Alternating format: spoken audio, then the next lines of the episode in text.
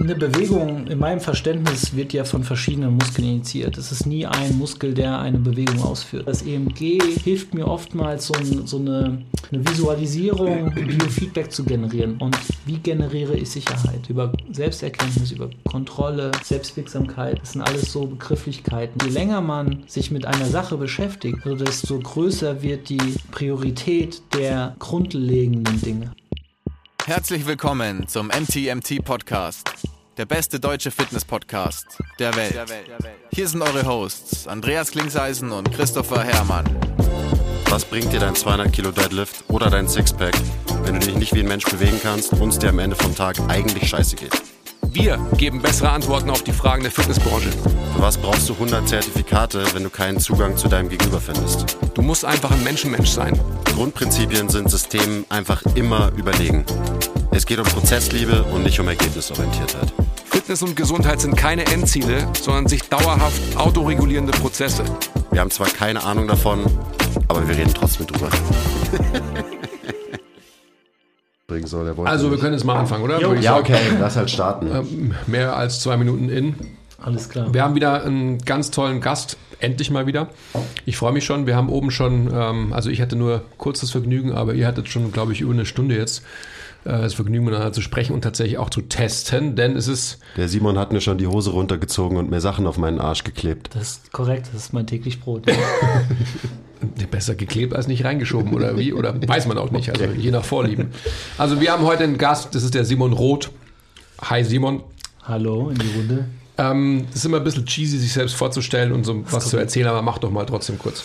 Ja, du hast recht, es ist immer ein bisschen weird. Ähm, ja, erstmal vielen Dank für die Einladung. Ähm, äh, ich habe den Weg aufgenommen hier nach München ins schöne, ins schöne München über den, mit dem Zug. Ähm, ich habe gerade eben gerade erzählt, Mainz 05 ist heute auch hier.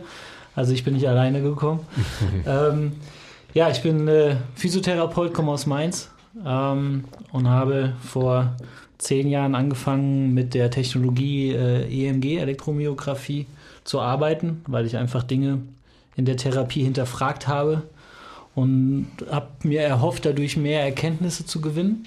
Ähm, ich habe viele meiner Fragen beantworten können dadurch. Äh, es sind viele neue Fragen aufgepoppt. Ähm, und dann war irgendwann der Moment, dass ich hier ja den, den, den Einzug in den Profibereich äh, dadurch schaffen konnte ähm, über die Medizin. Ähm, und habe mit meinem Kollegen aus Köln, dem Philipp Piroth, äh, der das auch äh, seit zehn Jahren nutzt, irgendwann gesagt, ey, wir, wir, wir müssen das mal runterbrechen, wir müssen das irgendwie mal greifbarer und erreichbarer machen für die Trainerszene. Weil wir einfach auch gesehen haben, dass äh, vieles, was in der, in der guten Trainerszene stattfindet, ähm, das, das muss eigentlich sich auch in der Medizin widerspiegeln. Und äh, da kann man einerseits mal über die Ausbildung der Physiotherapeuten äh, sprechen, andererseits kann man auch darüber sprechen, ob nicht gute Trainer ähm, einen einfachen Zugang in die Medizin bekommen. Also wir reden hier von Exercise Therapists, das ist ein Begriff aus dem Ausland. In Deutschland tut man sich damit schwer, dass man einfach mal sowas, was ihr hier zum Beispiel betreibt, äh, rezeptierbar macht. Also dass äh, das wirklich anerkannt ist, weil am Ende des Tages die Erfahrung, die wir sammeln durften, ist, dass äh, gefühlt 80 Prozent der Erfolge kommen über Aktivierung, über Bewegung, über die Befassung mit der Biomechanik und dem Körper und die manuelle Therapie. Ich, also will es nicht bashen, ich bin selber Manualtherapeut, ich wende es regelmäßig an, aber es ist eher der Zugang, um Bewegung für den Patienten vielleicht angstfreier zu gestalten, ohne dass man ihm de, das Gefühl vermittelt, er braucht das unbedingt. Hm. Jetzt sind wir schon ziemlich weit. Ähm, vielleicht kannst du mal hm, nochmal den, den Ursprungszugang oder die, die ursprüngliche Frage, die du dir gestellt hast, nochmal skizzieren, weil ich glaube, das ist eine sehr interessante für uns alle, also für alle Zuhörer von, von MTMT Podcast, die wir uns ja einfach immer mit ähm, der Frage des, des Warums und wieso und weshalb überhaupt und so weiter beschäftigen wollen. Was hat dich dazu gebracht, dass du gesagt hast, ich muss da irgendwas überprüfen oder ich möchte mehr wissen, warum ist das überhaupt so? Und wie sieht es dann vielleicht wirklich in der Praxis auch aus an, an einem Beispiel? Genau. Also eine Bewegung zum, in meinem Verständnis wird ja von verschiedenen Muskeln initiiert. Es ist nie ein Muskel, der eine Bewegung ausführt. Und ich wollte irgendwie verstehen, welcher Muskel macht denn was. Und äh, deswegen habe ich im Zuge dessen am Anfang die, die, die Elektroden äh, bei den Übungen, die ich mit den Patienten gemacht habe, immer äh, mit angelegt und hat das Ganze beobachtet, ohne es zu bewerten, weil dazu war ich ja noch gar nicht irgendwie in der Lage. Und, äh, und habe einfach Muster erkannt, habe immer erkannt, okay, immer irgendwie bei den Bridges, ja, wenn wir zum Beispiel diese Glute Bridges nehmen, ne, und je weiter dann du die Füße rausgestellt hast, ich meine, das subjektive Empfinden des Patienten sagt auch, okay, es geht mehr auf die Hamstrings. Aber auf einmal siehst du damit auch ein stetig steigendes EMG, je weiter die Füße wechseln. Ich so, okay, cool. Also das, was man, was der Patient spürt, kann man irgendwie auch messen. Ähm, und dann gibt es Situationen, in denen es aber dann intraindividuell anders war. Das heißt, er hat ein Bridging ausgeführt mit der gleichen Fußstellung auf der linken Seite und auf der anderen Seite, äh, auf der rechten Seite hat sich ein ganz anderes EMG-Bild dargestellt. Und das war dann vielleicht auch genau die Seite, die Probleme gemacht hat in seinem Fall. Und da war dann die Überlegung, okay, hey, hängt das damit vielleicht zusammen? Und dann hat man äh, angefangen, damit ein bisschen rumzuspielen ne? und äh, intraindividuell zu testen. Das heißt, wenn ich jetzt die veränderte Aktivität auf der anderen Seite anpasse durch spezielle Übungen, geht es ihm danach auch besser. Bewegt er sich anders? Was ist danach sein subjektives Empfinden? Also irgendwie den Versuch, ähm, meine Behandlung und meine Intervention evident, individuell evident zu gestalten, indem ich etwas objektiviere, dann messe oder in, ähm, äh, interveniere und dann wieder messe. Ja, weil das findet oft viel zu selten statt. Ähm, das kennen wir, wenn wir von Range of Motion sprechen. Ich mache einen Mobility Check, ja, und dann mache ich eine Intervention und dann mache ich nochmal den Check und dann weiß ich, okay, cool. Ich habe irgendwie in dem Moment, in dem Test jetzt eine Bewegung verändert. Heißt noch lange nicht, dass diese erweiterte Bewegung oder die verbesserte Aktivität Ihnen auch später in einer ganz anderen Funktion hilft. Also der Übertrag in komplexe Bewegungsmuster muss natürlich auch irgendwann erfolgen. Aber das sind dann andere Stadien. Wir hatten vorhin gesprochen, die Stadien der motorischen Kontrolle. An, an denen orientieren wir uns. Also von der Grobmotorik über die Feinmotorik bis hin zur Feinstmotorik. Und das gilt auch fürs EMG. Kannst du da ein kurzes Beispiel geben? Also gerade diese drei Stadien, dass man sich irgendwie was darunter vorstellen kann? Ja, also was wir erschreckenderweise sehr, sehr häufig sehen, hm, ist die Unfähigkeit, einfache Bewegungen umzusetzen. Das heißt, wir haben, äh, ich sag mal, einen Patient, ich sag mal so ein ganz Average-Patient, irgendwie Tennisspieler am Anfang 40 und bekommt jetzt so seine Impingement-Problematik. Ja. Und ähm, ja, dann kriegt er halt da sein, seine Standardgeschichten und sowas. Und jetzt gehe ich erstmal genau. ähm, diese Außenrotationsnummer, das ist ja immer gerne genommen. Ähm, wir gehen dann hin und sagen, okay, bist du überhaupt in der Lage, dein, dein Schulterblatt wahrzunehmen und zu adressieren? Also kannst du zum Beispiel dein, dein, deine Scapula in die Posterior-Depression bringen, also nach hinten, unten, innen ziehen. So, das können wir abdecken über die Ableitung vom Musculus äh, trapezius pars ascendens. Und da gibt es die wildesten, die wildesten Aktionen. Eine Koaktivität vom Pars descendens. Das sind ein guter Trainer, der sagt, glaube ich, immer Coach's Eye, ja, der sieht das. Mhm. Ähm, das muss nicht unbedingt sogar die Bewegung in, in die Elevation sein, sondern es kann auch schon so eine Aktivierung vom Deszendenz sein, wo man sagt, so, ey, ist nicht ganz sauber. Aber derjenige, der das tut, der spürt das oft nicht. Ja? Und dann, dann hast du als Trainer oder als Therapeut oft nur den Spiegel zur Hand, um irgendwie zu zeigen, guck mal, merkst du das nicht oder füll doch mal mit dem Finger da drauf, jetzt wird der Muskel hart, der soll da nicht hart werden. Das war irgendwie so nicht befriedigend. Ne? Und an dem Moment kannst du zum Beispiel den Deszendenz mit ableiten und sagen, hey, guck mal, wenn du dir jetzt die Übung falsch machst, in Anführungsstrichen, dann geht der Deszendenz hoch halt den unten. Ich will nur, dass der Aszendenz hochgeht in der Bewegung. Und somit schulst du dem eine, eine feinmotorischere Bewegung ein. Am Anfang lässt du ihn erstmal nur bewegen. Da lässt du auch Fehler zu, dass er erstmal einen Zugang bekommt. Ne? Grobmotorik. In der Feinabstimmung, dann sagst du, okay, jetzt mach mal den Aszendenz, nimm den mal ein bisschen raus und da arbeite mal nur über den, äh, äh den, den Deszendenz. Nimm den mal raus und arbeite mal nur über den Aszendenz. Und äh, Stufe 3, feinste Abstimmung oder Variation, ist dann die Integrierung in komplexere Bewegungsmuster. Das ist ja beim Tennisspieler dann klar, sportartspezifisch.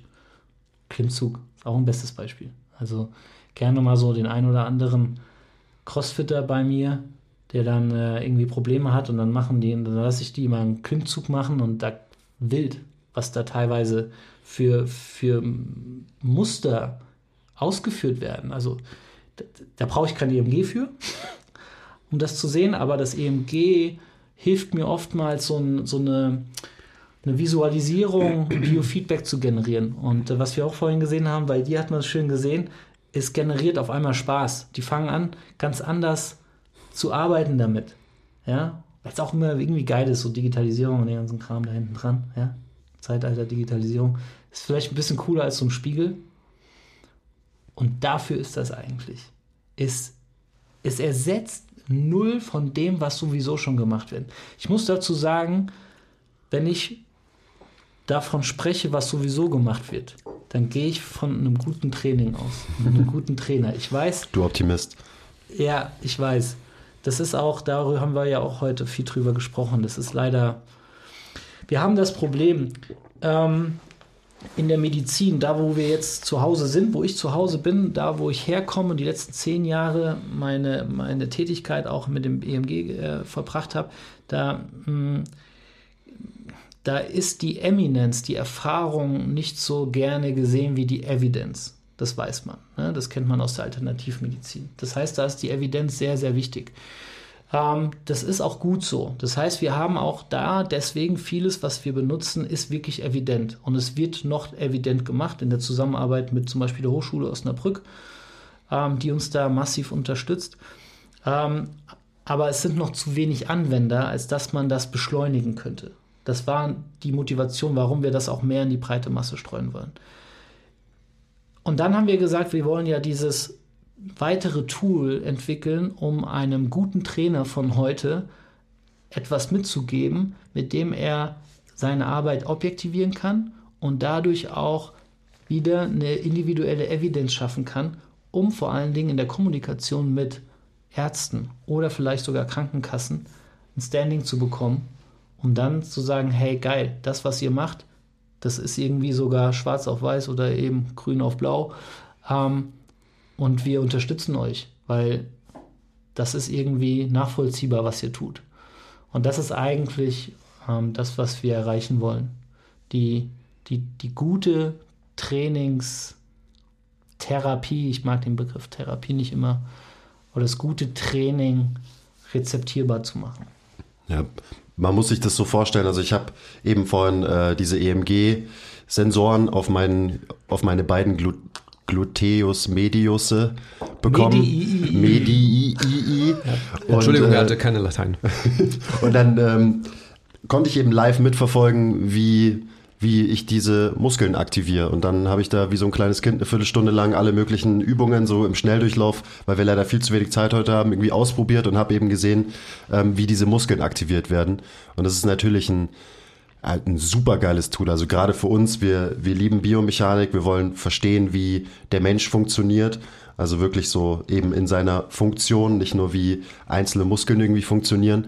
Und da kann man natürlich die ganzen ja, ich nenne es jetzt mal biomechanischen Theorien, die man ja auch teilweise einfach aufstellt, weil das so ein komplexes Feld ist, kann man dann halt live überprüfen und kann eben sehen, ob das irgendwie auch Sinn macht, was man sich so in seinem Kopf zusammengesponnen hat, eben aus dieser Kombination aus Anatomie, äh, Biomechanik, wie funktioniert das Nervensystem und so weiter und so weiter.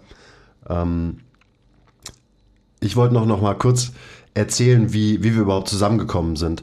Weil das war, wir haben einen Post gemacht oder ich habe einen Post gemacht, wo ich so ein bisschen gegen EMG ge gehatet habe, weil ich so diesen Trend gesehen habe, dass irgendwie hohe EMG-Aktivität ist gleich gut.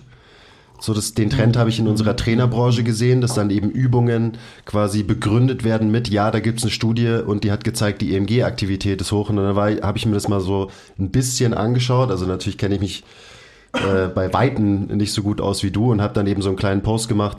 So, ich weiß nicht mehr genau, wie der war, aber so nach dem Motto, hey, das kann auch andere Gründe haben, dass die EMG-Aktivität hoch ist und äh, das muss nicht immer bedeuten, dass die jeweilige Übung gut ist, sondern ähm, hast du uns geschrieben und dann haben wir telefoniert und so weiter und jetzt sitzt du hier.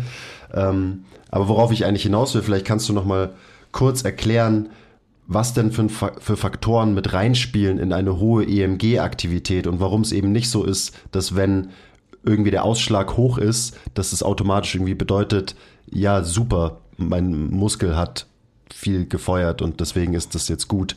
Also einfach nur damit alle Zuhörer mal einordnen können, was denn eine EMG-Messung überhaupt ist, so ungefähr. Genau, also das ist, ich, wir haben uns lange Gedanken drüber gemacht, als wir uns dazu entschieden haben, hier in diese Trainerwelt einzutauchen. Mm, weil wir haben, wir haben uns überlegt, was ist Aktivität? Also wie, wie, wie können wir das irgendwie so einfach wie möglich beschreiben? Es ist verdammt schwer. Am Ende des Tages gibt es die Kraft, es gibt Mobilität und wir sehen da eben noch die Aktivität. Eine hohe Aktivität bedeutet nicht viel Kraft. Punkt. Ausrufezeichen, so oft kann ich es gar nicht sagen. Aber eine hohe Kraftkapazität bedeutet viel Aktivität. Das heißt, jemand, der viel Kraft hat, wird in seiner Ausschöpfung seines Kraftpotenzials auch eine entsprechend hohe Aktivitätsamplitude haben. Okay, nehmen wir, nehmen wir einen, einen wirklichen ein Schwergewicht im, keine Ahnung, weiß ich nicht, man hat jetzt einen massiven, starken Bizeps. Der wird eine vergleichsweise geringe Aktivität zeigen, wenn er die Tasse hier hebt. Jemand, der massiv schwach ist, der wird eine höhere Aktivität als er zeigen, wenn er die gleiche Tasse hebt.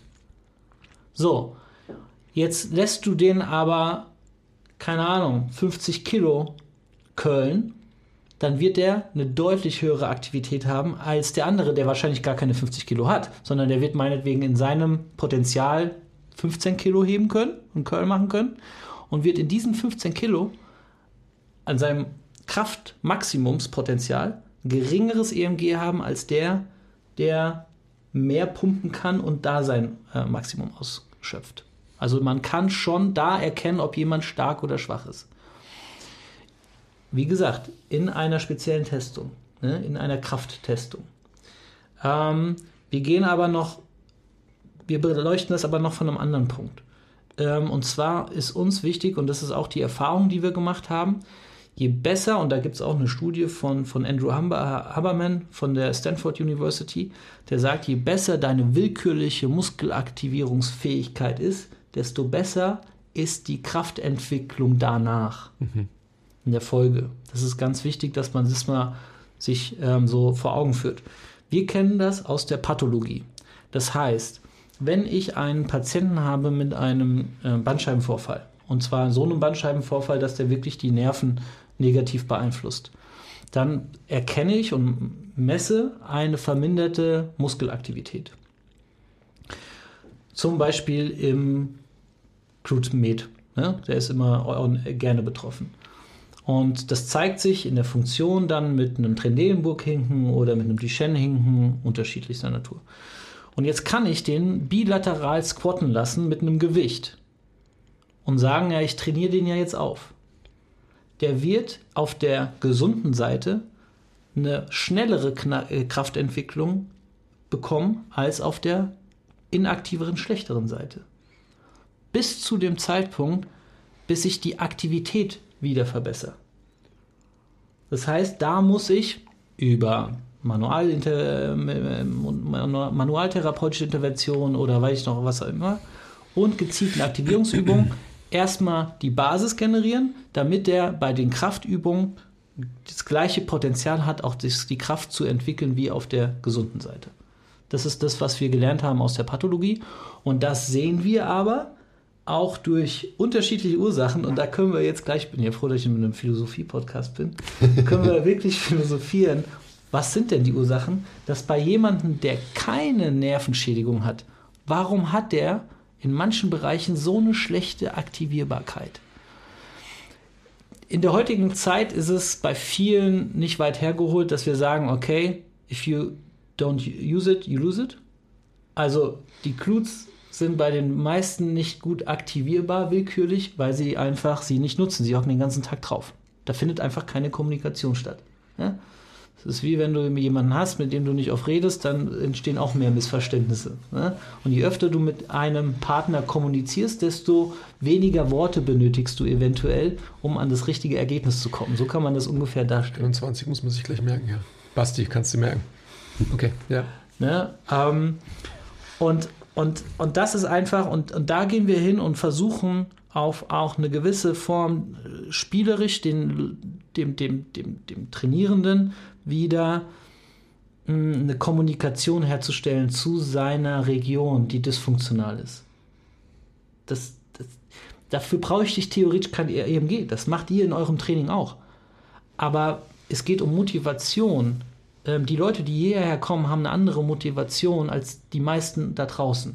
Die meisten da draußen, die wollen, mh, die wollen irgendwelche Benefits. Und wenn es diese, diese, ich weiß nicht, wenn es ne, 10.000 Schritte gelaufen und dann geht ein Feuerwerk auf meine Uhr los. So. Ist egal was, ne? Diese, diese Achievements, ne?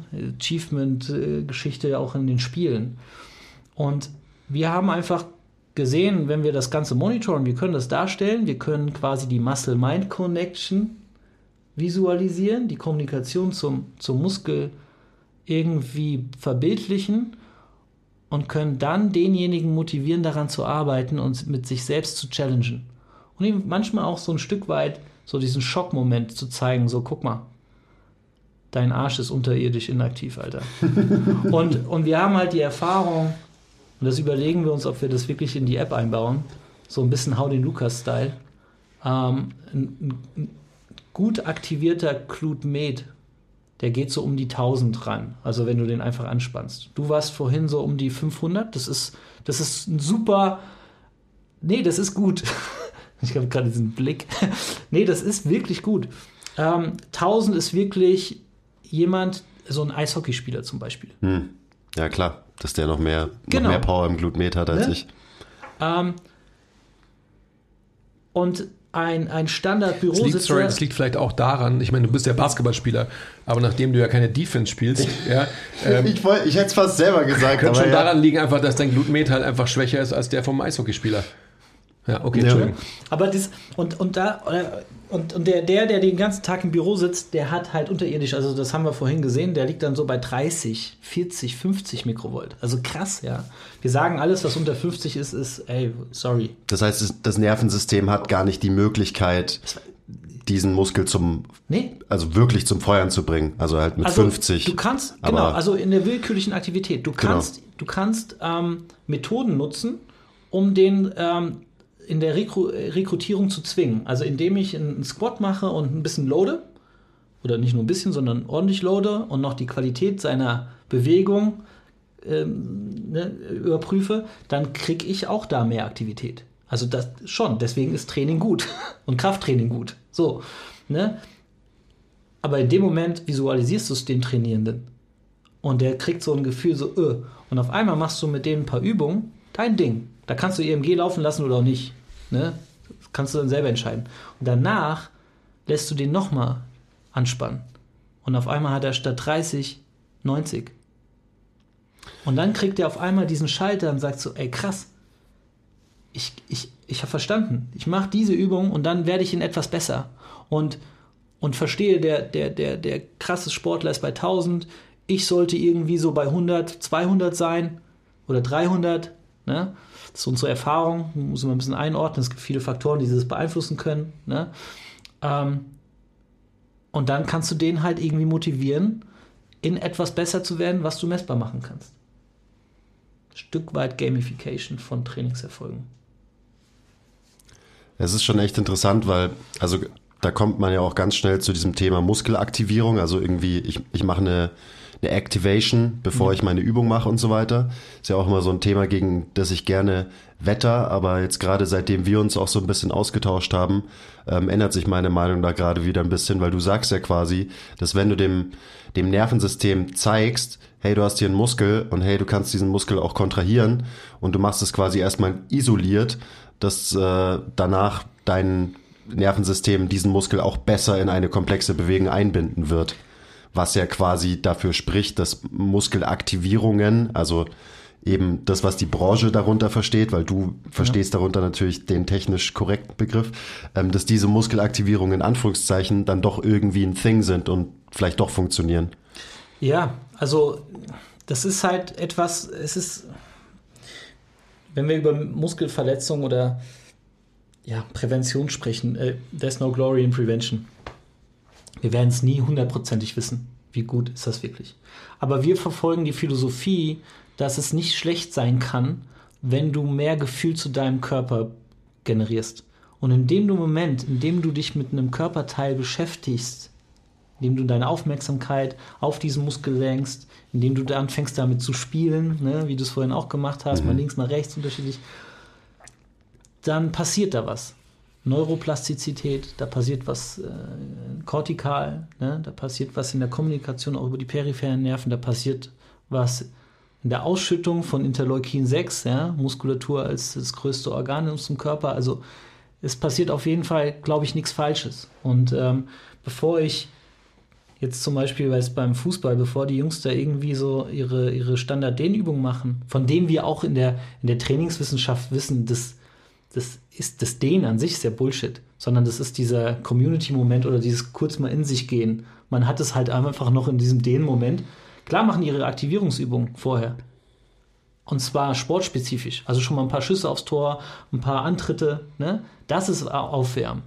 Und äh, die Fußballer, die, die ich auch mit betreut habe, ähm, die haben dann irgendwann angefangen, als Warm-up diese Kommunikation zu den Muskeln zu integrieren. Also die, der eine nennt das immer, kalibri er kalibriert sich kurz vorher. Hey, wie sieht es dann aus? Weil das der steht ja da. Der steht da, geht in sich, hat seine AirPods drin so und dann ähm, spannt der, du hast das vorhin gesehen, der mhm. kann sogar den Bizeps vom Semitendinosus getrennt aktivieren im Stehen. Der ähm, aktiviert die einzelnen Muskeln. Das gibt ihm einfach eine, eine Form von Sicherheit, ähm, Selbstbefähigung, so das Gefühl von Selbstbefähigung, so ich, ah, okay, ich habe mit jedem von den Jungs mal gesprochen, die gleich aktiv sein sollen. Und dann geht er mit einem sichereren Gefühl in die Belastung. Und das ist der Schlüssel. Ähm, Sicherheit zu vermitteln. Ähm, Unkenntnis ist ganz oft der Grund für, für Unsicherheit. Und Unsicherheit ist oftmals auch der Grund für Schmerzen oder kann Teil eines Schmerzes sein. Oder für Verletzungen. Oder für Verletzungen. Ja. Und wie generiere ich Sicherheit? Über Selbsterkenntnis, über Kontrolle, Selbstwirksamkeit, das sind alles so Begrifflichkeiten. Und wenn ich jemanden einfach darin unterstützen kann, etwas zu visualisieren, was seine eigene Funktion angeht, und er merkt, er, er generiert dadurch Erfolge, etwas wird mehr, er kriegt mehr Gefühl. Und das ist immer das Schöne, die fühlen das auch. Also das subjektive Empfinden zu der Region verbessert sich. Ah, ich, jetzt merke ich die Bewegung. Ähm, das ist immer ein geiler Moment. Kriege ich immer noch Gänsehaut nach zehn Jahren. So geil. Das ist, ich finde es so spannend, also eben, dass, dass der Fußballspieler sich einfach hinstellt und wirklich intern seine Muscle-Mind-Connection quasi durchgeht als Warm-up-Aktivierung, so nenn's wie du willst, aber eben, dass er das so macht und nicht irgendwelche Drills mit einem Miniband macht dafür, sondern dass es eben wirklich, also das ist halt eine echte Muscle-Mind-Connection, wenn man so will. Der man kennt das von ähm, Sportarten, die gewisse vorgegebene, in Anführungsstrichen, Bewegungsmuster haben. Ähm, Bobfahrer. Ähm, wenn man die mal gesehen hat, bevor die so eine Bahn runterdüsen, ja, dann gehen die diese Strecke im Kopf nach und dann gehen die auch immer so vor und zurück. Ja. Ich habe die Szene aus Cool Runnings ähm, da immer im Hinterkopf. Da hat er so die Bilder von den Kurven und sitzt so in seinem ja, Zimmer genau, und richtig. schaut sich so immer so die Bilder von den Kurven an und geht den Kurs durch. Genau, das, das, das machen die ja wirklich. Äh, meine Frau äh, hat mal lateinamerikanische Formationstanz gemacht. Ja, das war ich noch. Ja, pass auf, war, da war ich gerade frisch Physio. Ja, dann war ich der in so Mannschaftsphysio in der Kabine, weiß Bescheid. Ja, das waren noch geile Zeiten. Ne? Die sind vorbei. so, und da war es immer ganz witzig, weil ähm, die hatten halt die Choreografie und die sind ja krank abgestimmt. Also es waren, äh, meine Frau wird mich jetzt töten, ich meine acht Paare, ja, und die mussten ja immer synchron sein, in dreieinhalb Minuten, sage ich mal. Und die sind, die haben vorher in der Kabine diese Musik angemacht, dann haben die die Augen geschlossen und dann sind die diese diese Choreografie im Kopf durchgegangen und das sah als Außen, ich war ja der Einzige mit geöffneten Augen, das sah so bescheuert aus, weil die da sind die da abgegangen, so mit ihren Köpfen und haben diese Drehungen alle durchgemacht.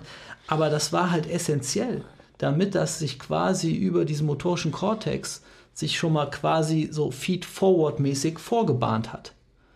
Ja, und man hat in Untersuchungen festgestellt, dass diese kortikale ähm, Aktivierung im EEG gemessen, ob du dir die Bewegung vorstellst oder mhm. ausführst, macht in dem Moment keinen Unterschied. den Unterschied kannst du nicht feststellen im EEG. Und das machen sich die Leistungssportler in solchen Sportarten zunutze, weil da können sie es, ähm, um danach in ihrer Performance besser auf dem Punkt zu sein. Ein Fußballer kann das nicht. Der kann das die 90 Minuten jetzt im Kopf nicht durchgehen. Und da sehen wir einen Benefit, indem du dann halt, sag ich mal, hingehst und schon mal die Muskeln kurz aktivierst und da eine Verbindung herstellst. Einfach im Motorkortex was, was ansteuerst. Das ersetzt jetzt nicht die Schüsse aufs Tor und Co. und, und die Antritte, das ist ganz wichtig. Aber es ist einfach ein mögliches, ähm, ein weiteres Tool, was sich in dem Moment der Spieler zunutze machen kann, um sich besser zu fühlen. Das wird sicherlich nicht jeder tun. Ne? Aber einfach, hey, für den, für den es was ist, der fühlt sich damit wohler und am Ende geht es nur darum. Kleiner Break. Wenn euch gefällt, was wir machen und ihr uns unterstützen wollt, zeigt uns ein bisschen Liebe, gebt uns Feedback, teilt die Folge, supportet uns auf Patreon. Den Link findet ihr in der Beschreibung. Und jetzt geht's weiter mit der Folge. Ja, so Big Picture mäßig macht es ja auch irgendwie Sinn, dass es so funktioniert. Also auch, wie lernen wir von unbewusster Inkompetenz zu bewusster Inkompetenz zu bewusster Kompetenz und quasi das Endziel ist die unbewusste Kompetenz. Weil er so eine große Tasse hat. Sorry. Mm, und man, man geht ja dann quasi diese bewusste Kompetenz immer wieder durch, also das Level vor dem Goldstandard. Ähm, und von daher macht es schon irgendwie Sinn, dass es so ist. Und ich, so arbeiten wir auch. Also wenn ich zum Beispiel, ich habe jetzt gerade einen Kunden im Kopf, ähm, ich weiß, der, der kann nicht gut, der kann seinen Fuß nicht gut pronieren. Der kompensiert brutal drumherum, weil er diese Bewegung nicht kann. Und natürlich muss ich dann diese, isolierte Bewegung mit dem trainieren und üben, ähm, damit er sie dann wiederum wieder integrieren kann in das große Ganze. Und das große Ganze bedeutet dann eben ins Gangmuster, also einfach, dass er halt während dem Gehen seinen Fuß wieder pronieren kann. So, natürlich muss man da auch reinzoomen und was isoliert betrachten. So, ich denke da halt immer eher in so Teilbewegungen von einer großen ganzen Bewegung. Ähm, aber am Ende wahrscheinlich Potato Potato, ob man von Teilbewegungen oder von Teilkontraktionen äh, ausgeht und so weiter und so weiter. Also 100 Prozent bin ich voll bei dir. Also genau diese, wie gesagt, diese Stadien, motorisches Lernen, das ist so, das ist so die Basics. Wir gehen, das habe ich vorhin auch erzählt, je länger wir das machen, desto mehr gehen wir zurück zu dieser Basis und es stellt sich heraus, das, was schon immer die Basis war, das ist so die Wahrheit. Lass uns, bevor jemand, bevor ich, ich hatte mal einen Moment, da ging es darum, ey Simon, ähm, untersuch doch mal den Cutting-Moment beim Fußballer. Und dann habe ich gesagt, warum? Ja, da sind ganz oft so Probleme können da entstehen und wir haben hier einen Speedcourt aufgebaut und äh, ja, Wahnsinn, ne? Hunderttausende von Euro da investiert. Und ich habe die erstmal stehen lassen. Und dann stand der der Spieler, und hat dann äh, auf der einen Seite, auf der Problemseite, hatte der eine Hyperaktivität vom Bizeps gehabt im Stehen. Und sage ich, hey, wollen wir mal herausfinden, was das Problem ist, warum der da aktiviert im Stehen? So, und also, ey, sorry, du bist doch hier der Super-Dude, ey. Ähm, lass uns doch mal abgefahrene, krasse Hardcore-Speed-Bewegung untersuchen. Ich so, warum? Der kann ja quasi noch nicht mal stehen. Und wenn der stehen kann und das dann gelöst ist, das Problem, dann lassen wir es den nochmal squatten. Oder dann lass den mal gehen. Und dann gehen wir von leicht nach schwer. Ich fange doch nicht mit der komplexen Bewegung an und versuche die irgendwie, was ich, by the way, never hinkriegen würde. das ist mal vorweggenommen. Aber das ist so das Problem ganz oft, dass je professioneller die Leute denken, wie sie sind, desto komplizierter muss alles sein.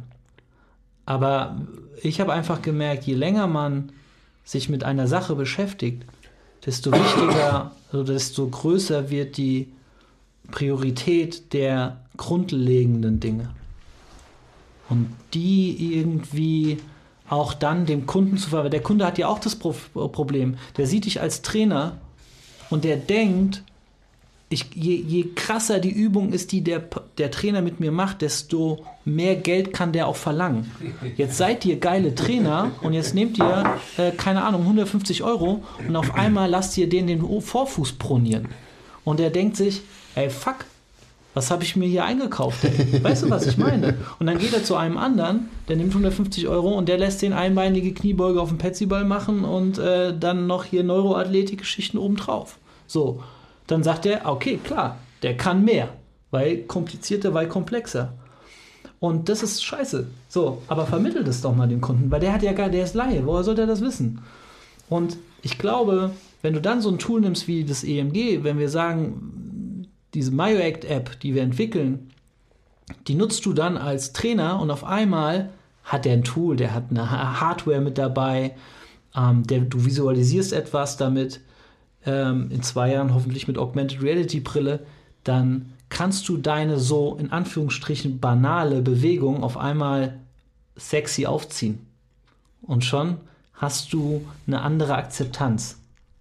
Versteht ihr, was ich meine? Mhm. Aber manchmal muss man so Wege gehen, um sinnvolle Dinge, die banal scheinen, anders zu verpacken, dass sichtbar sie machen halt, oder? Sichtbar machen und dass sie die Compliance des Patienten steigern dass er versteht, warum er das tut.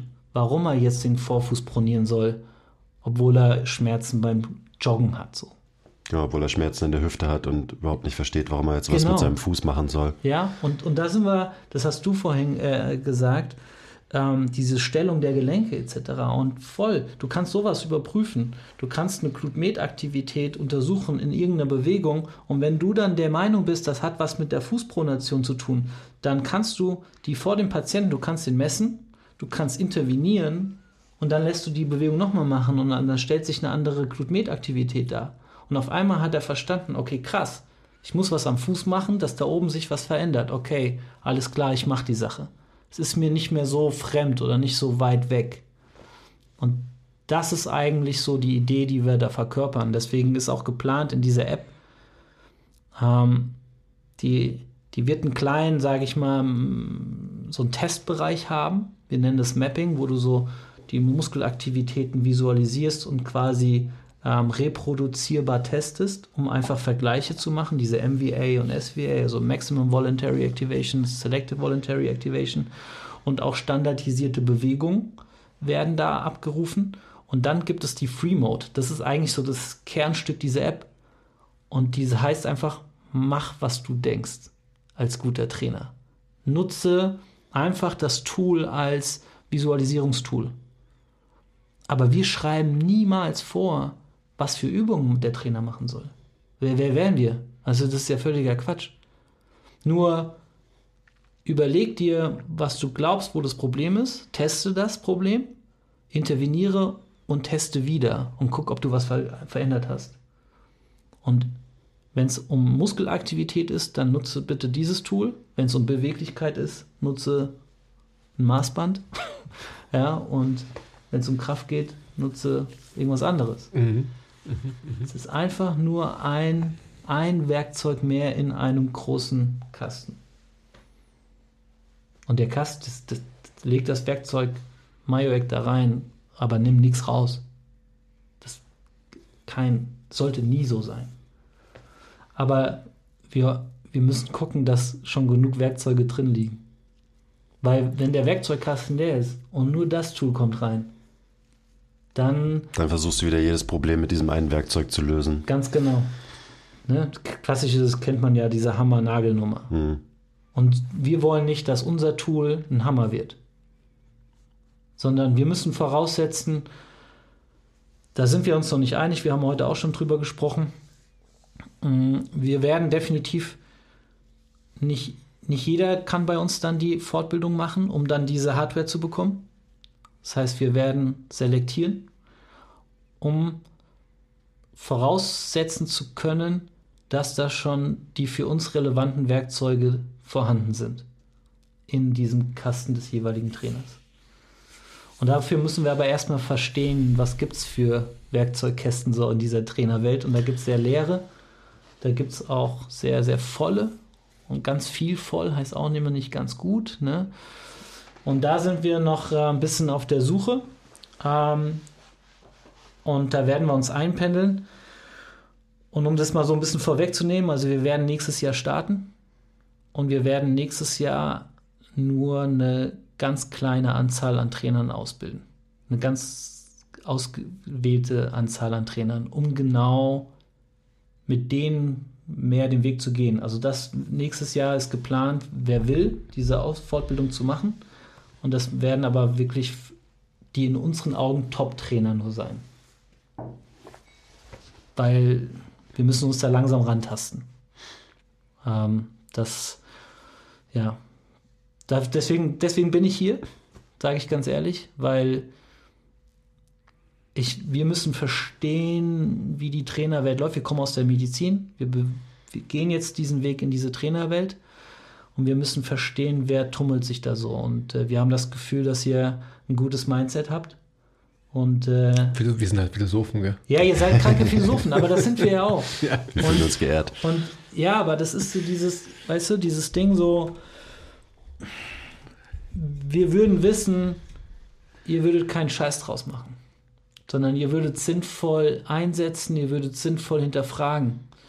Und das ist das, ist das was wir uns wünschen, was man damit tut. Mhm. So wie man es mit allen Tools machen sollte. Auch ein FMS-Kit, ja. So, das ist nicht die Wahrheit aller Probleme, aber Teile davon sind für manchen vielleicht gut. Und manchen motiviert es dann, irgendwas zu tun. Du hast einen Wiederbefundsparameter. Hey, okay. Ja. So. Aber, aber mach nicht, knall nicht bei jedem FMS raus. Oder sonst was. Und so wollen wir auch, dass unser Tool benutzt wird. Ne? Ähm, clever. Halt. Das ist ein guter Approach. Warum bin ich nochmal hier? ich meine, die Nachhaltigkeit in der Verpackung und so weiter, diese ganzen Themen, die, äh, die müsst ihr natürlich auch noch angehen ähm, und so weiter. Aber ansonsten, genau wie du es gerade beschreibst, ist es, glaube ich, eine, eine, sehr gute Sache. Wie ist denn, weil den Einstieg habe ich ja heute leider verpasst, ähm, wir besprechen jetzt gerade von B2B. Wie ist denn jetzt die Applizierbarkeit jetzt für die nächsten drei bis fünf Jahre gesprochen, der App etc. für den Endverbraucher? Ja, also wenn du das aus einer. Also anders, ja. ihr habt da ja sicherlich eine Vision dazu, oder? Ja, also wenn du das aus einer Verkaufsbrille so siehst, ähm, dann macht so B2C halt voll Sinn, weil mehr Abnehmer. Haben wir uns sofort dagegen entschieden, weil es soll, in dem Moment ersetzt du ja wieder was. Du ersetzt vielleicht einen Trainer. Und du musst ja, du kannst das meinetwegen, kannst du das selber nutzen irgendwann, wenn du vorher Erfahrung genug mit deinem Coach gemacht hast. Okay, so, ja. Das ist, sage ich mal, wie, oh, keine Ahnung, ey, du kannst allein schon mit, mit, mit hohem Gewicht, ja, also sei, sei motorisch unbegabt und, und Neuling, und dann kauf dir so ein Rack und viele Gewichte, dann kannst du mit vielen Gewichten ganz schön viel Schlechtes fabrizieren. So, jetzt hast du lange einen Coach, der hat dich lange trainiert und dich sensibilisiert für die Nutzung dieser Gewichte, dann kannst du alleine zu Hause das auch nutzen. Und so ist es dann auch mit, mit MyoAct. Also du kannst das irgendwann, aber erstmal musst du den Umgang damit lernen und das geht nur über Anleitung. Und um auch zu verstehen, ja, du musst, du musst einen Menschen dahinter haben, der dich sieht erstmal. Das, wir wollen nicht an diesem Weg vorbei. Also wir haben, es wird, die Welt wird sich verändern, es wird diese Dinge kommen wie Metaverse, also diese ganze virtuelle Welt. Da sind wir natürlich auch darauf vorbereitet, wo wir sagen, durch das Monitoring von Muskelaktivitäten kannst du Bewegung auf eine gewisse Art und Weise in die virtuelle Welt wieder reinspiegeln. Da geht es um Gamification. Ja, da arbeiten wir auch hin. Das ist klar, weil wir uns darauf vorbereiten. Wir heißen diese Entwicklung auch nicht gut, weil diese Form der Entwicklung immer einhergeht mit weniger Bewegung. Mhm. Ja, hat angefangen mit den Stühlen, die uns ab 90 Grad Kniebeuge abgebremst haben. Ja. Und so ging das dann immer weiter und Metaverse wird nochmal ein Katapult äh, in diese Richtung geben. Und if you want to change the system, join the system, haben wir gesagt, okay, wir können, wir funktionieren irgendwie in Real Life, aber wir bereiten uns auch vor für die virtuelle Welt. Ähm, und aber auch da immer gekoppelt mit einem Coach. Wie auch immer der in dieser Welt auftreten wird. Auch als Avatar gespiegelt, und da sind wir dann so weit, dass wir sagen, also das sind jetzt alles Visionen, also das sind alles mögliche Szenarien, das sind wir noch lange nicht, aber ähm, wenn du zum Beispiel Muskelaktivitäten in, in, in Spiele integrierst, äh, wir hatten das vorhin, habe ich dir das Beispiel mal gebracht, also ähm, aktiviere den Pass Aszendenz gut, ohne den Deszendenz, da kannst du einen Algorithmus erstellen quasi dann ähm, bist du in einem Shooter und kannst äh, schießen. Wenn du das nicht schaffst, äh, hängt deine Waffe so. Jetzt hat es also einen direkten Einfluss auf deine Performance in-game, in deiner virtuellen Welt.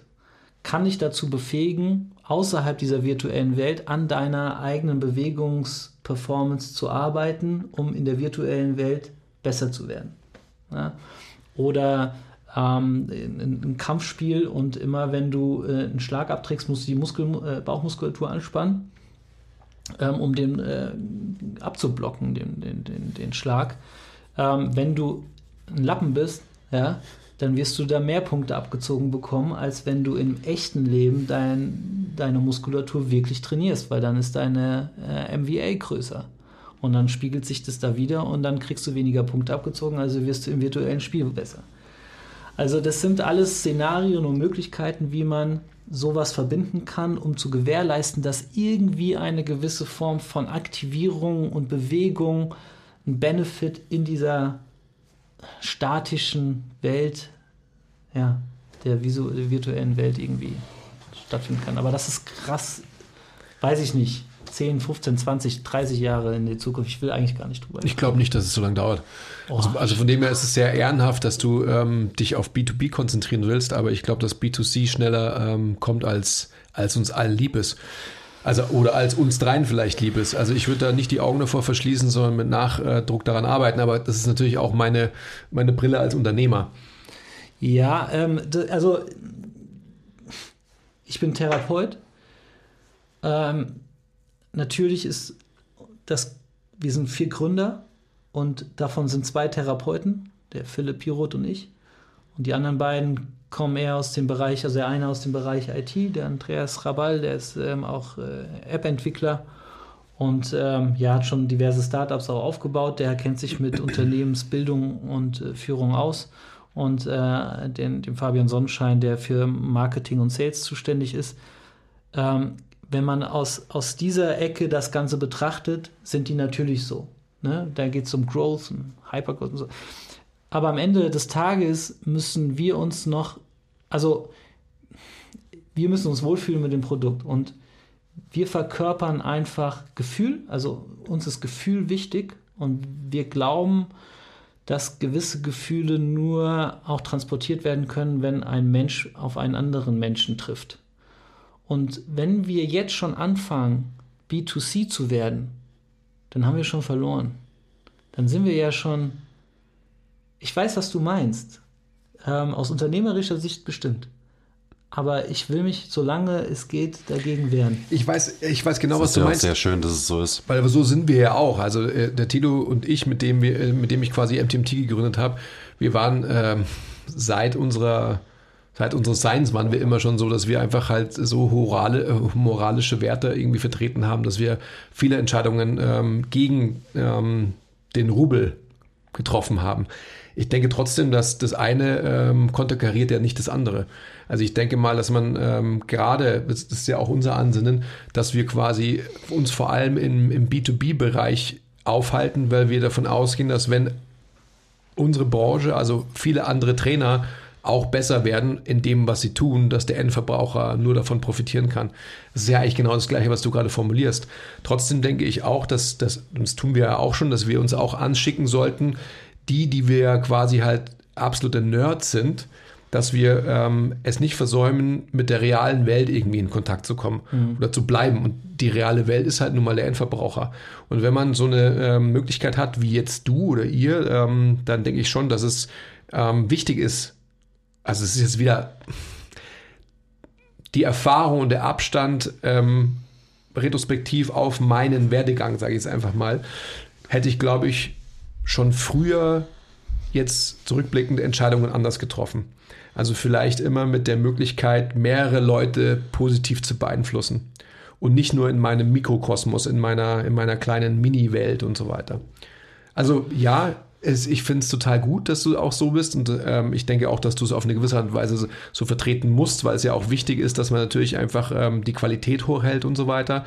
Ich denke aber auch, dass gerade wenn, wenn man durch so eine Möglichkeit ähm, in einer virtuellen Welt, wo nichts mehr in echte Aktivität abgeleitet wird, dann wieder echte Aktivität, also körperliche Anstrengung geschaffen werden kann durch euer Tool, dann ist es doch nur positiv.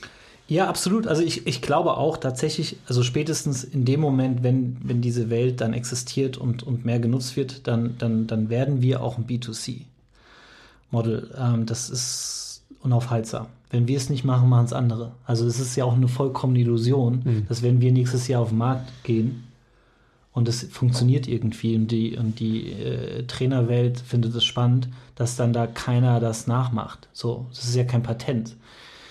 Ähm, und natürlich ist die Frage immer, wie gut, sondern die werden einfach Aktivitäten messen und die werden vielleicht nicht verstehen, was Aktivität bedeutet. Ja, und, Absolut. Und das ja. ist denen aber auch egal, wenn, wenn sie ein geileres Marketing machen, dann werden sie trotzdem damit erfolgreich werden. Mhm. Ob das dann den Kunden oder dem Trainierenden besser macht oder nicht, ja, das mhm. ist halt die Sache. Aber dafür ähm, Shoutout an unseren Marketingleiter Fabi, musst du halt, äh, Sunny, musst du halt richtig in die Kacke hauen, dass das gut wird, ne? also, no pressure. No Hashtag no pressure, genau. ähm, Nee, und das ist einfach, deswegen glaube ich, wird das auf jeden Fall B2C irgendwann. Aber erstmal muss die Welt oder die Gesellschaft verstanden haben, was ist denn eigentlich Aktivität? Also aktuell kennt gefühlt jeder nur Kraft und Länge bezogen auf Muskulatur. Also entweder ich kräftige den oder ich dehne den, so ungefähr. Ja? Ähm, wir sagen, nee, es gibt noch was anderes. Und ich bin der Überzeugung, wenn du gut trainierst, musst du dich schon nicht mehr dehnen. Also Dehnen ist für mich jetzt so in das klassische, das klassische Dehnen, so wie wir es kennen, ist irgendwie für mich so, so unnatürlich, ja. ähm, also das ist immer das Produkt aus einer Dysbalance.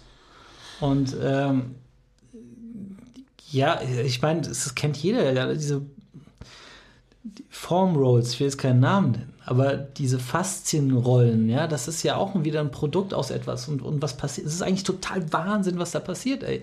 Also ich habe noch nie in meinem ganzen therapeutischen Setting jemanden gehabt, der gesagt hat, ey Simon, also ich frage, okay, du hast ein Problem, was machst du? Ja, ich dehne mich, okay.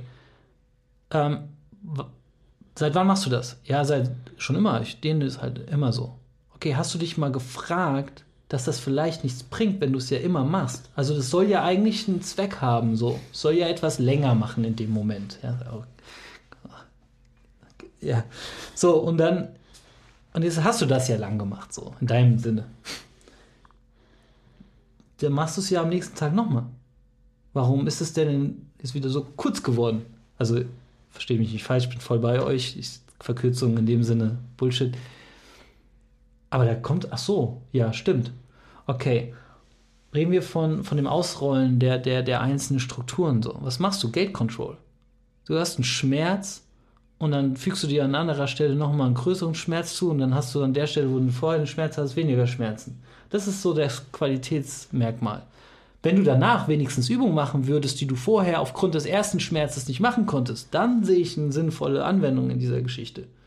Ne? Also wieder eine, eine Öffnung irgendwie einer Möglichkeit so. Aber das machen die ja nicht. Die rollen ganz oft auf und dann das den ganzen Tag. Die fühlen sich jeden Tag Schmerzen zu.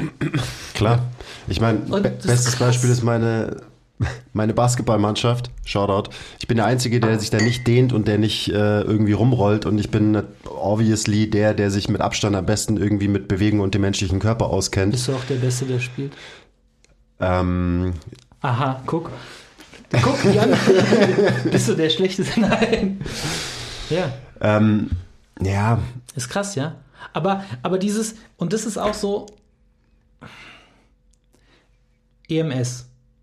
ich, da, schön, dass du drauf kommst, weil da, da wollte ich ich, muss- dich unbedingt noch dazu fragen. Ja, ich muss es auch loswerden und ich, ich weiß jetzt, keiner von den äh, MTMT-Zuhörern würde mich jetzt dafür hassen, weil ich glaube, die, die EMS-Fans sind schon vorher aus diesem Podcast ausgestiegen. Mit Sicherheit, also leg los. Das, ähm, das EMS, dieses EMS-Business war mit ein Grund, warum wir gesagt haben, wir wollen das jetzt auch für den Trainermarkt so ein bisschen kommerzialisieren. Ja. Ähm, leider werden heute noch gesagt, ach, ihr macht doch diese EMS-Geschichten. Ja, ist halt leider sehr nah dran. Es unterscheidet sich halt auch nur ein Buchstabe. Ein das ist Buchstabe, schon ne? hart, ja. Ja. Ähm, aber was, warum ist EMS so erfolgreich? Neben dem Marketing und dem Ganzen. Das ist der Schmerz am nächsten Tag, der Muskelkater. Der Muskelkater als ein gesellschaftlich anerkanntes Qualitätssiegel für gutes Training. Wenn ich meine Patienten frage, so, ähm, und wie war das Training? Ey, war richtig geil, ich hatte zwei Tage Muskelkater so. Okay, alles klar. Jetzt mache ich vielleicht mal mit denen Übungen und die kriegen nicht Muskelkater, sondern kriegen einen Schmerz im Knie nach ihrer Schonung, weil sie Arthrose haben. Ey, das geht nicht, kann man nicht nochmal machen. Ich so, warum? Ich hatte dann Schmerzen zwei, drei Tage. Ich so, ja und? Weil das ist halt eine Überlastung von der Struktur. Du hast halt Gelenkkater gehabt. Das akzeptiert keiner. Aber Muskelkater ist eine Entzündung in, in, in der Struktur, die gesellschaftlich komplett anerkannt ist, aber, aber das, die, gleiche, die gleichen physiologischen Umbauprozesse in einer anderen Struktur werden nicht anerkannt. Das ist unfair. Das ist auch eine Reaktion Ja, auf den da, Training. da, also da, jetzt, wenn man schon sehr philosophisch, da, da muss man dann schon ganz schön tief graben, ähm, um letztendlich halt so das Mindset der Leute umzuerziehen und sich auch die Frage zu stellen, wo kommt so ein, so ein Mindset her? Also das, das kommt ja, ähm, ja, ich will gar nicht sagen, wie weit man da zurückgehen muss, aber was da für Grundsteine gelegt wurden in, der, in unserer Vergangenheit. Also Ja. nicht nur in Deutschland, sondern überall auf der Welt, aber ähm, sehr stark natürlich auch in Deutschland. ähm, aufgrund der fortgeschrittenen Zeit, Simon, müssen wir auf jeden Fall nochmal ähm, hier, wir haben schon eine Stunde gesprochen, ein zweites, drittes, sonst irgendwas Date ausmachen. Mich, mich würde es nochmal interessieren, wie sind die weiteren Schritte für euch? Also sprich, dass man ja auch, ähm, was, was kann der Trainer von euch erwarten in der nächsten Zeit und ähm, was wird es für Einsatzmöglichkeiten geben, etc., etc., etc. Also wir ähm, werden jetzt Anfang nächsten Jahres äh, die, die App veröffentlichen. Ähm, dann werden wir die ersten Fortbildungsreihe veröffentlichen, auf die man sich bewerben kann. Ähm, und dann werden, wird es quasi so Wildcards geben, die wir ausgeben. Und dann wird es hoffentlich Ende nächsten Jahres ein, die ersten Mayo-Act-Trainer geben, die damit arbeiten. Und ähm, dann ist es eine Community, die hoffentlich wächst, die, die mitgestaltet. Das ist ganz wichtig. Ähm, und es ist wichtig, dass wir, wir haben unsere Erfahrung und die App soll unsere Erfahrung widerspiegeln. Und jeder, der darin einsteigt, der fängt quasi dort an und wird die Reise mitgestalten, die sie noch gehen wird. Das ist uns so, das ist so die Idee. Wir wollen eine Community kreieren, die, die kritisch ist, die nutzt, die rumspielt, die neue Dinge entwickelt, die, die, wo man sich hier trifft und dann über Übung spricht, über Erfahrungen, die man damit gemacht hat. Vielleicht fliegen auch Dinge, die in der App sind, irgendwann wieder raus. Weil die Community gesagt hat, nee, haben wir nicht so gesehen. Das ist sowas, was wir, was wir irgendwie mm, uns wünschen. Eine, eine organische App, die sich irgendwie mit der Zeit, mit der Nutzung der Menschen entwickelt und optimiert. Die immer nützlicher wird. Ja. Und, und Bewegung attraktiv gestalten. Das wird nächstes Jahr stattfinden. Und dann hoffentlich, äh, ja, in weiß nicht, 2023 soll, glaube ich, die erste Augmented-Brille rauskommen. Ähm, weil das ist dann das Ziel, dass dann umgeschaltet wird auf Augmented Reality. Das heißt, man hat eine leichte Brille an, also wirklich Eyeglass zum Beispiel von, von äh, Apple. Und dann sieht man seine Muskelaktivität in seinem Sichtfeld und ist damit einfach freier in seiner Bewegung. Mhm. Und dann ja. schauen wir, wo die Reise hingeht. Das, als du das vorhin erzählt hast, habe ich mich eben schon gesehen, wie ich mit so einer Brille meine Leute coach und äh, die haben eben ihre kleinen EMG-Sensoren, da wo ich sie halt, wo es mich interessiert. Und dann äh, sehe ich quasi, während ich eine Übung ancoach, in Realtime, welche Muskeln zu welchem Grad aktiviert werden und so. Und das ist natürlich also der feuchte Traum von jedem äh, Biomechanik- und Bewegungsnerd, dass man so ein Realtime-Feedback irgendwie physiologisch bekommt ähm, ich bin sehr gespannt, also was da, was da noch alles kommt. Dann sag doch nochmal, wo kann man das alles finden? So? Also es gibt die Seite myoact.de, myoact, M-Y-O-A-C-T. Viele sagen Myoact, Myoarzt. Katastrophe. Habe ich mir damals ausgedacht, den Namen, und dann zwischendurch habe ich mir gedacht, war ein Fehler. Mittlerweile finde ich es wieder witzig. Mhm. Ähm, genau, die ist gerade im Überraschung, Umbau. ähm, nee, weil wir auch das Branding gerade neu gemacht haben. Und dann werden wir nächstes Jahr im März werden Artikel veröffentlicht in der, im Trainermagazin, im Functional Trainer Magazin. Ähm, und äh, ja, alles weitere kann man sich dann über die Homepage informieren. Mhm. Newsletter abonnieren, glaube ich. Sunny, du machst es ja. Ich habe keine Ahnung, Mann. Ich mache es ist alles so Business drumherum. Ich bin so froh, dass ich einfach der Nerd hinten dran bin. Ja, und äh, Instagram auch, ich meine. Äh, ja, Mario Act, mhm. katastrophal, kann man schön sehen. Aktuell, coming soon. Alles davor war ich. Ja, ich bin mit der schlechteste Social Media Betreiber, den es gibt. Aber ich habe gesagt, es soll drin bleiben, weil so war ich halt, ne? Das ist doch wunderbar. Also ja, ich meine, man, man merkt halt auch wirklich, dass du, dass du ein Therapeut im Herzen bist ähm, und ja, bitte erhalte dir das auch. Ich weiß, dass ich diese, dass wir dieses Game jetzt spielen müssen, auch so. Das ist auch cool. Ich finde das auch, aber ich bin es nicht. Bin ich ganz offen. Noch hat der Kanal mehr Follow, nee, folgt mehr, als er gefolgt wird. War mir immer egal, so, weißt du? Und jetzt äh, merke ich gerade, passiert dann viel und. Ja, das passiert ja von selbst dann auch so ein bisschen. Das, ja, das soll auch, ist auch alles gut und ja. ich bin froh, dass ich da Leute habe, die das dann irgendwie managen so und äh, ich mich hier treffen kann mit Nerds. Ich, ja, hervorragend. Vielen Dank da nochmal. Danke, dass du da bist. Sehr gut. Ja, let's call it a day, oder? Würde ich sagen, weil sonst ähm, müssen wir nochmal eine Stunde quatschen, mindestens. Ja, leider. Also ich habe ja heute noch ein Spiel, ich muss später noch ein bisschen keine Defense spielen. Ja. Äh, sonst äh, hätten wir noch eine Stunde länger reden können. Mhm. Absolut. ja, nochmal, Simon, vielen Dank, dass du da warst. Ähm, und bis zum nächsten Mal, oder? Auf jeden Schaust Fall. Schaust du ein Spiel dann? So, hier irgendwo. Was, meins? Ja? Nee, auf gar keinen Fall. Das läuft ja jetzt schon. Achso, es läuft schon. Ja, es ich, läuft schon seit 20 Minuten. Ich kenne mich ja nicht aus. Steht schon 3-0 für Mainz. Bestimmt. Ich dachte mal 2030 ja, ja, oder bestimmt. Champions League. Ich esse es jetzt auch noch. Ja. Nee, geil, dass du da warst und ähm, also ich bin schon mega gespannt auf alles, äh, was in der Zukunft noch so kommt an eben Kooperation, wie du gesagt hast. Kooperation passiert insgesamt viel zu wenig in unserer Branche und jeder hängt in seiner kleinen Bubble und hatet gegen die anderen Bubbles, die es so gibt. Äh, reden wir auch regelmäßig drüber, was das für ein Blödsinn ist und wie uns das niemals voranbringen wird als Branche. Äh, das vielleicht nochmal abschließend, der klassische Rant. Ähm, ja, es wird geil. Und äh, du kannst mich schon mal einplanen als äh, Beta-Tester für die Augmented Reality EMG-Messungsbrille. Auf jeden Fall, mache ich. Lieben gerne. Ich freue mich auf jeden Fall wieder herzukommen und auch mal wieder so ein bisschen Offset, so ein bisschen rumzuspielen und das macht immer wieder Bock. Ja. Cool. Stark. Gut. Dann.